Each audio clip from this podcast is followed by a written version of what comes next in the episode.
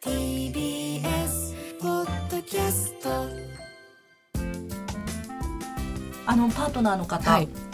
もそのメンタルちょっと不安定になってっていうことありましたけど、その後っていうのはその後は私が、はい。私の会社が比較的育休にすごくオープンな会社で、はい。男性の方も8ヶ月ぐらい育休を取る人がいるんですけど、うん。私の同僚の男性の男性の同僚とあの私の夫をまああのもともと顔見知りではあったのであなんかあのビデオチャットでつないでその同僚もまだ今育休中で,、でちょっと話してみてもらってで男の人特有の悩みみたいな、うんそのちょっとお出かけ広場とかあのはい。公園とか行った時に、男性なのに偉いですねって変な声がけされたりとか、ちょっとその違和感を話し合うことでうん。少しすっきりあするっていう感じがあったみたいです。なるほど、そういう同じ状況に置かれた方と話すことでまた。そうですね。うん。あの前のエピソードであったその、はい。あの育休パパの孤独っていうのが、はい。まさにうちの夫に当てはまっていてね。うん。頑張りたいんだけど、うん。頑張り頑張れないというか、まあ、周りにどうしてもシェアができないっていうのうん。がすごく悩ましいって言ってました。じゃあもう今パートナーの方からしたら、はい。今度同じような状況になる方になんかこう声かけたいとか、言っ自分から話したいみたいな、ブログを作りたいって言ってて、ああそうですか、うん。今のこの気持ちをまとめておくことで。悩みをまとめて、はうんい、誰かをヘルプしたいって言ってましたね。あすごい、そうやってつながっていくとねそうですまたたくさんの方。いいですよね。うん助けてくれそうな。ね本当ですよね、でも今まさしくまだね出産後1年も経ってらっしゃらない皆さんなので本当日常生活の中でふとしたことでわ今すごい疲れてるとかすごい不安定になってるっていうことありませんか？りんごさんいかがですか、そうですね、うんなん。かまさに割とこの数週間なんですけれど、うんもうじき娘が1歳を迎えるんですけど、はい。そこに向かって結構イベントといいますか、はい。が増えて、うん。外出する機会がすごく多いんですね。はい。で私自身がうん。もともとそこまでアウトドアな性格じゃないっていうのもあるんですけれど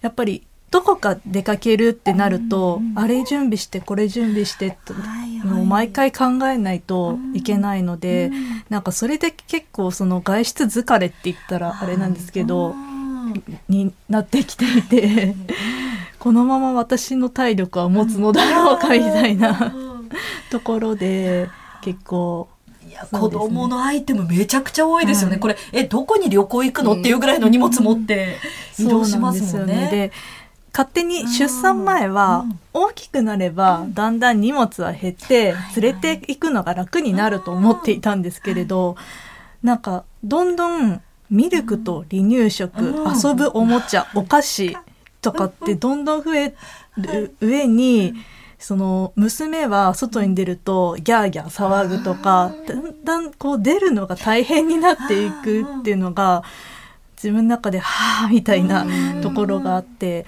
で、まあ、どっか旅行に行くにしてもあれも必要だろこれも必要だろって心配になっていろいろ詰めていくとすごい荷物になってそれを夫が見て、はい。えこんなに持っていく必要あるみたいな感じでそこでちょっとまた喧嘩みたいな ところがあったりして。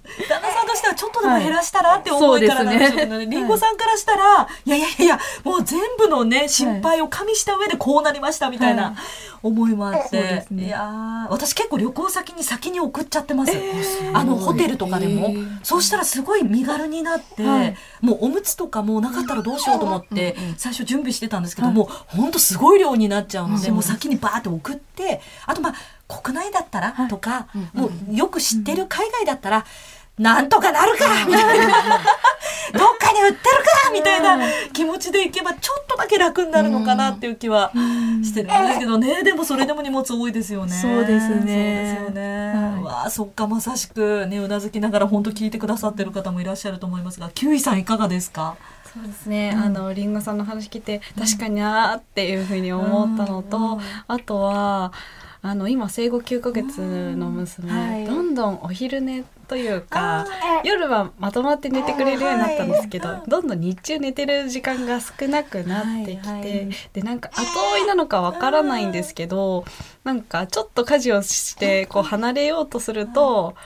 わーわーこう泣きわめいたりともかく抱っこしろムーブがすごくって家がなんかよっぽど生後12ヶ月の方がきまだ綺麗だったんじゃないかみたいなますよね。そうで離乳食も始まってやっぱりそれでも汚れるし。床もねどんどん散らかりますれるしなんかでその部屋の汚さが心のこうよどみにつながって、なんかうーってなって。でその家事が進んでないことに対してもなんかなんで私はこんなにできてないんだパチン みたいな。自分を責めち自分ゃうみたいな。をちょっとそう責めちゃう気持ちもあったりしてみたいなところがあの今の月齢だからの悩み。いやでもこれしばらく続くんじゃないかなっていう気もしますよね。だってもうどんどんおもちゃね出てくるでしょうしね。いやでもわかるわって パインさんはいかがですか？今赤ちゃんがね、ふにゃふにゃしてます。ねえ可愛い可愛いって言われながら。なんかあなんか皆さんいろいろ歴史を経てるなって思ったんですけど、なんか発達が心配とかもう何もかもが心配みたいなムーブが自分の中であってこれは早すぎるのか遅すぎるのかみたいなので心配になっていろいろ調べるけどまあなんかまあいっかって思うしかないんだなっていうのはあってうん。そこが今ちょっと自分のメンタルの負担になってるかなっていうのはありますね。こう真面目であればあるほど、ね。もうどんどん調べていってっていうね、でも本当さっきあのパインさんがおっしゃったようにそれをこう一人で抱えるんじゃなくてもうカウンセリング行ったりとか、はい。病院の先生に相談したりすることで、本当にパッとはい、希望や、ますね。晴れてくるうん。っていうのもありますもはい。んね。、あと友人にあの幼稚園の先生がいたりするのでそこでの子にしらあの一緒にちょっと聞いてみたりしてなんか病院では友人に聞くとどうしても比べちゃったりするからあまり聞かない方がいいこともあるよっていうのも言われたりしてちょっと悩んでたんですけどいざやっぱり話してみるとなんかやっぱり話すことですっきりするし。あのみんなやっぱりお母さんたち悩んできた仲間同士みたいな感じなのでうちはこうだったけどあの必ずしもそのパインの家庭に当てはまるかわからないけどうちはこうやってやったよってことを言ってもらえただけでもうなんかすごくすっきりするというかうん可愛いね泣いてるのもね。うん、いいでしょ立っていただいてもマイクの位置が変えられますからね。ハイテク機能となってますので。あ、立ってもらった。あ、よかったね。いや、ありがとうございます。い、や、でも本当にもう周りにそうやって話したりとそうですね。か、うん。話聞いてもらったりとか、あとは自治体がやっているカウンセリングに行ったりとか、そういうのもぜひ皆さん調べていただきたいなと思いますし、あの、助けてもらえる制度とか、借りられる手をどんどん借りていってほしいなって思いますね。もう孤独とか恐怖を感じたら、このベビマヨに連絡いただいて、こうみんなでいろいろ喋っているとまたちょっとあすっきりしたみたいな気持ちにもなりますのでぜひ皆さんご連絡いただければと思います。ということで皆さん本当に今回もいろんなお話を伺いましてありがとうございます。えそして今回はですねまだご紹介したいことがあります。皆さんもう少し聞いていてください。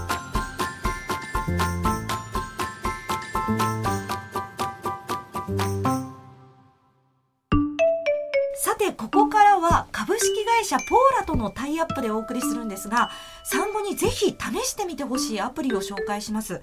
株式会社ポーラで産後ケアプロジェクトを担当されている馬場きみこさんに加わっていただきます。よろしくお願いします。よろしくお願いいたします。えちなみに馬場さん、二人の娘さんがいらっしゃるそうなんですが、おいくつなんでしょうか？今4歳と8歳になりました。はい。えーもう8歳なんてなんか未来の話っていう感じがしますけれどもあの今回、はい産後のメンタルがテーマだったんですが、はい馬場さんは産後何か変化を感じられたんですか？そうですね。皆様とちょっと似てるかなと思うんですけど、あはいはい。結構ずっと不安定で、ーあとずっとが気が張ってて、頑張んなきゃいけないみたいな感じで、休まる日がなかったっていうのが一番記憶にありますね。あなるほど。それはもう二人のお子さんともっていう感じですか、そうですね。特にでも一人目の時の方が、もう不安がいっぱいで、はい、そんな様子でし。あーやったぱりそうだったんですね。そんな中ですが今回紹介したいのが、産後ケアアプリ、はい。ママニエール。はい。こちらあの無料で利用できるアプリということなんですが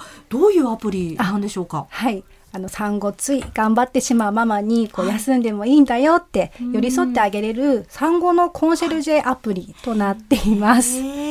ということで、座談会に来てくださいました3人のママも、このスタジオに残ってくださってますので、せっかくなのでみんなで試してみたいと思います。よろしくお願いします。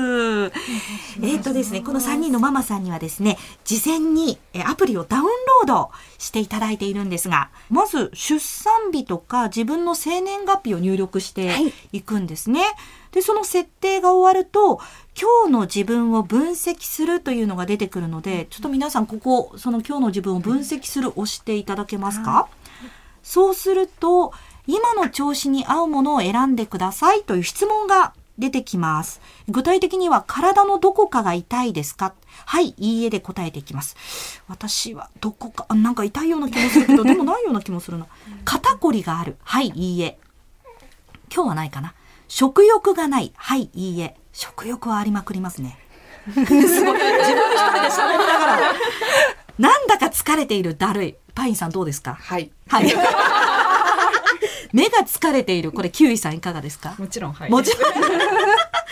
そして、リンゴさん、気持ちが沈む、イライラすることが多い。はい。はい。あ 皆さん、じゃあ答えていただいて、これだけの質問で、次、ステップ2に行きます。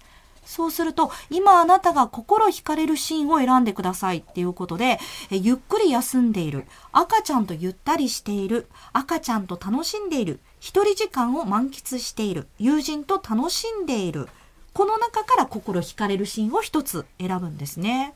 パインさんどうですか？心惹かれるシーン。赤ちゃんと楽しんでいる。あ、いいですね。すごいあの朗らかなママのね笑顔の写ま真だちょっがと楽しめる余裕がないから、これが理想だな惹かれる。キュウイさんどうですか？私は一人時間を満喫してあー大丈夫ですね。そうですね。リンゴさんはどうでしょ私は赤ちゃんとゆったりしている、う？ああいいですね。本当これ面白いですね。皆さんそれぞれ違うし、またこれを調べるときによってもね、そうなんです心惹かれるシーンが変わってくるっていうことですもんね。じゃあ皆さんちょっと押していただいて、そしたらステップ3に行きます。そうすると分析開始っていうのが出てくるんですが、この分析開始を押すとカメラ診断が始まります。えスマホのカメラで自分の顔を30秒間撮影するんですね。じゃあ撮影開始っていうボタンがあるので、ちょっとそこ皆さんで押しましょうか。せーの。わ、え、馬場さんこれ、あの、すっぴんじゃなくてもいいんですあかはい、すっぴんでもメイクしてても大丈夫です。すごいな。あとみんな真顔でやってるんですけど、あの全然大丈夫。あ笑ってもらってもへえ、大丈夫です、そうですか。。この枠に結構みんな。息も止める人が多くてですね。確かに。え、喋ってても大丈夫？大丈夫です。そう、肌奥の血流の変化を実は見ていて、なのでこう肌のこう、はいですかね、肌荒れとかそういうのは全然見てなくて、肌奥なんですよ。肌の奥はいを見てる。なのですっぴんでもメイクしてても同じえ結果が出るなんだ。あ、形になってます。30秒経ちました。なんか30秒って長いのかなと思ったんですけど、はいなんかあっという間ですね。ね、あ、え、皆さんアクティブパワーっていうのを分析結果出てきたと思いますが、リンゴさんいかがでしょう？と私は40%あって、40%! え、その下なんかアドバイス書いてありますか？余力がなくケアが必要です、あ、そうなんだ。パインさんちなみに何パーセントでした？60%でした。あ、60%! 産後はい。で2もヶ月で。余力がややなく、時にはケアが必要な状態です。まさに。私ちなみにあなたのアクティブパワー60%と出てきました。前私何度もやってるんですけど、はい毎日やってるんですけど40、40、40、うんうん、である時70で出てきて今60なんであ結構いい状態なのかもって前向きに捉えておりますが。いやすごい。あと分析詳細データっていうのが体の状態ややぐったりしている様子ですよとかあ今自律神経バランス？そう。えこれどうやって測ってるんですか？これ実はそのさっき言った顔の奥の色の変化を実は測定していて、え顔って目には見えないんですけど、はい。実は心臓からつながっているので血流の変化とかで微細に変わってるんですよ。でそれを分析すると自律神経の元気度が分かって疲労度とかうん。自律神経のバランスが分かるっていうそこすごい技術が実は詰め込まれたアプリになってます。い。やその自律神経バランスのところで、あのうん私川島はですね、はい。副交感神経優位っていうのが一応出てきていて、穏やかな状態と言えますって書いてあるんですけど、はい。うん私いつも診断するときは交感神経優位で、あちょっとあの興奮状態なんですよいつも。だから今の方がリラックスしてる。赤ちゃんもいらっしゃるし。あと心拍数も出てくるんですね。そうなんですよ。えー、標準的な心拍数です。え、キウイさんいかがでした？あそうですね、うんえっと私アクティブパワー40%で、はい。で私も自律神経は、うん。あの副交感神経がかなり優位です。穏やかですあ私もリフレッシュできたら。いやよかった。いやなんかこれ本当に見てると、あのあ自分のこともうちょっとケアしようと思ったり、うん。あとあよかった。副交感神経が今日は優位なんだって、落ち着いてこう結果を見られたり本当毎日私も毎日はい。やっていたり、うんうん。あとちょっと今日疲れてるかなっていう時に一日何回もやったりするんですけど本当になんか客観的に見られてそうなんです。いいですね。結構自分だと休もうって思えないじゃないですか単語って。あと本当なんか分かんない。データじゃないからうん。これ自分の感覚なのか、うん。あと気合の問題なのかとかって分かんないんですけどね。わかります。そうん。うなんですよ。それがこうやって詳細なデータで出てくると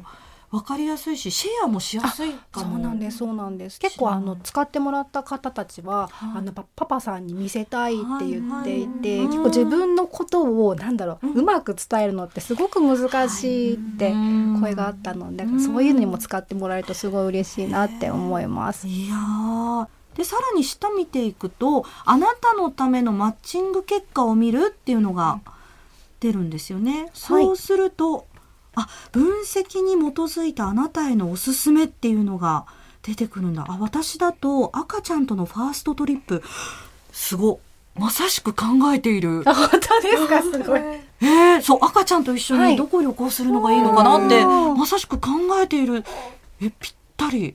これ横にスワイプあしていくとはいできるんです。あお出かけへえこういうところがおすすめですよが具体的に出てくるんですね。え赤ちゃんとのお出かけをアプリでストレスフリーに。りんごさんぴったりのアプリ紹介されてる。授乳室やおむつ交換台の場所をサクッと検索してより気軽に外出を楽しんで気持ちをリフレッシュできる。赤ちゃんと安心お出かけアプリ。へえあこんなアプリあるんですね。そう意外と知らないアプリとかサービス多くって、へー。そう知ってたらよかったねってみんなで育児中ママみんなで言ってるんですよね。本当ですね。あの頃知りたかったみたいな。ところ知りたかったを詰め込んでいる。ような感じです。はい。しかもそれだけじゃない。抱っこの時間は安心快適にっていて抱っこ紐のおすすめとかその他のおすすめサービスこちらって出てえすごっめちゃめちゃいっぱい出てきますね。あと実はサービス以外にも、はい。情報も入れていて下に行くとですね今こういうケアするといいよみたいな情報もお伝えをしてこれも実は横スワイプになっていて、はい。自分のためのケアもそうだし育児のケアもそうだし、あとはこう対応してると地域情報とかも出るような形になってます。んですか、はい、えすごいな。心と体のケア情報。赤ちゃんがいると自分のケアはできないボディ体調ケア日々の疲れはながらストレッチですっきり継続のコツを伝授、えーえでもそっか アンケートに答えてるからっていうのとさっきのそのカメラ診断によって一人一人に、違うんでりんごさんもなので今ケアアドバイス多分違うと思うんですけど、うん。あと月齢によっても変わるようになっていて、へうんうん。ーえ嘘？私この辺りに住んでるって知ってるのかな？ここで走り回ってストレス発散っていうのがすごい行きやすい場所が出てきました。紹介されてます。本当ですか？よかったです。近くの情報が出てきて。はいうん。え今使われてる方からははい。どんなお声が届いてますか、そうですね。やっぱりあの本当もう頑張りすぎちゃう時期だから、うん。なんか休んでもいいって言ってもらえるだけで結構救われたとか。なんかあとはあの今回そのマッチングって言って自分のあのにぴったりなサービスが出てくるのでうん知らなかった新しい出会いみたいなところがたくさんあるのでうん。あこれ使ってみたらお出かけできそうみたいな。うんうん。なんかポジティブな変化がありましたってお声をいただいていてよかったなって思ってます。うんはい。なんかどうしても自分がこう検索したり探したりするものって気づかないうちに偏りが相当あると思うんですけどこうやってあれですよね。いろいろ提案してもらうとあこんな方法あったんだとか、うん。こんなおすすめのスポットあったんだっていうのが教えてもらってなんか広がりそうですね。そうですね。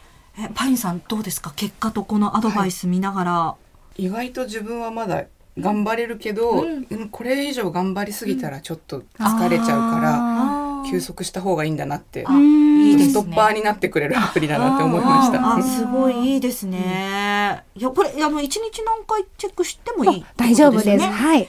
実は朝と夜とかタイミングでも自律神経のいいバランスが違うので結果が同じでも違うケアアドバイスとかメッセージが出てきたりしております。いやしかもですよこの私いつも交感神経優位で、もう興奮状態なんですけど あのそうケア方法チェックっていうのがあってこうするといいですよっていうのがアドバイスが出るんで、まあこういうのって本当ねその先生に聞いたりするようなことでも毎日行くのはちょっとね、あの考えられないかなっていう時にこうやってアドバイス一言でもらえると、すごいありがたいですね。へえ、ちょっとよりまめにチェックしてみよう。ありがとうございます。皆さんあのその時の自分の状態によっていろんなアドバイスが出てくるということですのでまた iOS に対応していますのでぜひ試してみて感想ベビマヨまで教えてくださいあのこんな結果だったよとかこんなアドバイス実践してみたよとか何でも OK ですので教えていただけたら嬉しいですえアドレスですがベビーマヨアットマーク tbs.co.jp ベビーマヨはアルファベット小文字で BEBI MAYO です。ベビーマヨアットマーク tbs.co.jp 宛て。または番組インスタグラムの DM に送っていただいても結構です。ご意見お待ちしております。で、感想をくれた方の中から5名の方に、ポーラのスキンケア、日焼け止め、ホワイトショット、スキンプロテクター DX をプレゼントしますということで、馬場さん、ありがとうございます。はい。これ赤ちゃんとのお出かけの時にもケアできるってことですよね。そうなんですよ。これ塗ってるだけで実は医薬部外品なので美白ケアもできて、で SPF50 もあるのでしっかり結構お出かけで日焼けするじゃないですか。はいはい赤ちゃんとそういう時も守ってくれるような日焼け止めになっておりますい。やぜひ皆さんご応募くださいえ。プレゼントが当たるアプリの感想の締め切りは12月10日です。まだ時間があるのでぜひ皆さん試してください。ということで、馬場さん、そして座談会に参加してくださった皆さんどうもありがとうございました。ありがとうございました。ベビーのいる生活迷える子育て応援ポッドキャスト番組では座談会に参加してくださる子育て中の皆さんをいつでも募集中です。またこんな悩みがあるのでいろんな人の経験談を聞きたいというテーマも募集しています。番組インスタグラムの DM またはメールアドレスベビマヨアットマーク tbs.co.jp bebimayo ローマ字でベビーマヨアットマーク tbs.co.jp へお願いします。そして今回取り上げたテーマについてあなたの経験談を SNS に投稿していただけると嬉しいです。その際は「ハッシュタグカタカナ」でベビーマヨをつけてください。